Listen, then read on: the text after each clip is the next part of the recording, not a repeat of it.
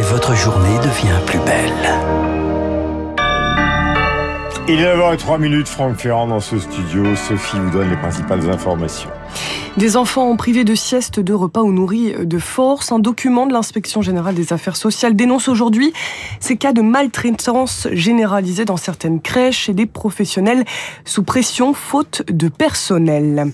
À Marseille, la rue Tivoli décompte ses morts près de 72 heures après l'effondrement d'un immeuble. Quatre des six corps identifiés et toujours deux personnes portées disparues.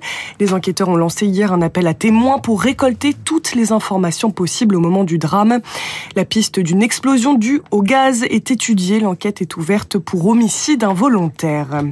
Le tribunal administratif de Poitiers a validé la construction de 16 retenues d'eau. Vous savez, ces méga bassines pour l'irrigation agricole sur le bassin de la Sèvre niortaise, ce qui va permettre le début des travaux, notamment sur les bassines de Mosée-sur-le-Mignon et de Sainte-Soline, théâtre de manifestations parfois violentes ces dernières années.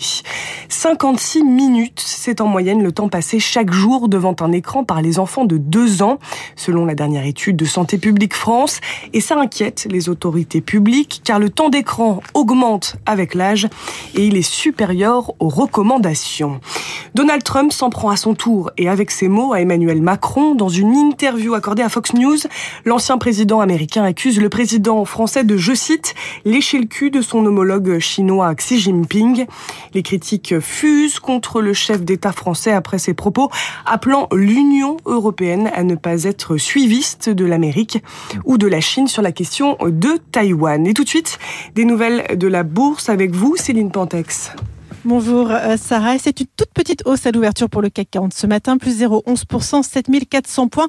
On est tout près hein, du euh, nouveau record absolu signé hier à 7403 points. Sera-t-il battu? La réponse dépendra très certainement des chiffres de l'inflation américaine pour le mois de mars qui seront publiés en début d'après-midi à 14h30.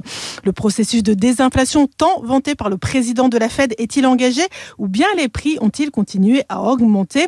Le consensus tape sur un tassement de l'inflation globale à 5, 1% sur un an en mars. C'est 0,9 points de moins qu'en février, mais en version corps, c'est-à-dire hors alimentation et hors énergie, les deux composantes les plus volatiles, eh bien l'inflation devrait un tout petit peu augmenter à 5,6%. Quoi qu'il en soit, dans les deux cas, on reste largement au-dessus de la cible de 2% visée par la Banque centrale américaine. C'était Céline Pantex, Investir pour Radio Classique. Merci mille fois, Sophie. Merci. On se retrouve demain. Ce sera Frédéric Becbédé qui sera l'invité euh, de la matinale. On parlera avant la décision du Conseil constitutionnel vendredi pour se détendre un peu de littérature et d'un livre assez hilarant et assez contesté euh, qu'il vient de sortir, qui provoque déjà pas mal de remous. Mais c'est Frédéric, nous l'aimons, il est sur l'antenne de Radio Classique. Il a invité récemment Bret Easton Ellis et beaucoup d'autres écrivains qui comptent, comme par exemple notre prix Nobel Jean-Marie Gustave Leclésio. Et il est infiniment talentueux, Exactement. on ne dira jamais assez. Vous connaissez Michel Vinocq, l'historien Oui, très bien. Voilà. Gouverner, c'est décevoir, dit-il. Je Ah oui ne sais pas si c'est un adage que vous retiendez, vous retenez, mais en tout cas, vous allez nous proposer un voyage assez exceptionnel que j'ignorais totalement, donc je vais vous écouter avec passion, c'est celui de Agatha Christie. Oui, nous allons retrouver Agatha, mais alors traître Agatha Christie, la reine du crime. Nous allons la retrouver toute jeune, faisant une sorte de tour du monde, j'allais dire, à son corps défendant.